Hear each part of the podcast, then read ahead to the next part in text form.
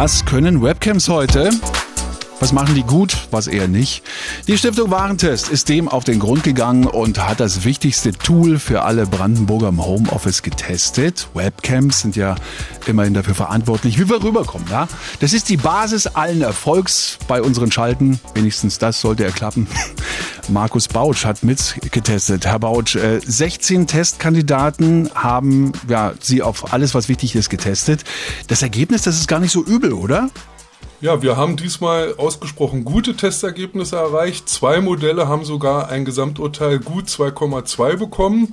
Das Besondere war, dass darunter ein Modell ist, was deutlich unter 100 Euro kostet. Das ist die Razer QX für 80 Euro. Da waren wir sehr überrascht. Gutes Gesamtergebnis, gute Bildqualität. Okay, ähm, ich habe in der Testtabelle auch äh, zweimal ausreichend gefunden für die Hammer- und Dakota-Modelle. Woran hat es bei denen gehapert? Ja, gerade das Hammer-Modell ist ein bisschen schade. Es ist sehr günstig, gut 60 Euro und hat eine motorgetriebene Kamera, die also der Bewegung des Sprechers folgen kann. Wenn man also rechts und links hin und her schwingt oder wenn zwei Sprecher vorm Bildschirm sitzen, dann wechselt die Kamera in die Richtung, wo gesprochen wird, was ja eigentlich sehr praktisch ist. Ja.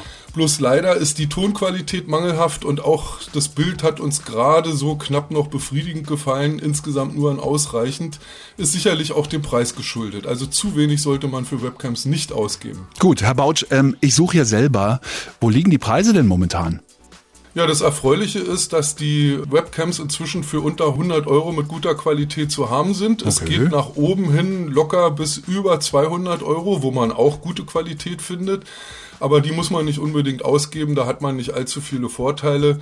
Ähm, also die beste Bildqualität hatten wir zum Beispiel bei der Logitech Brio 500. Die hat eine ziemlich gute Note für die Bildqualität bekommen und kostet gut 100 Euro.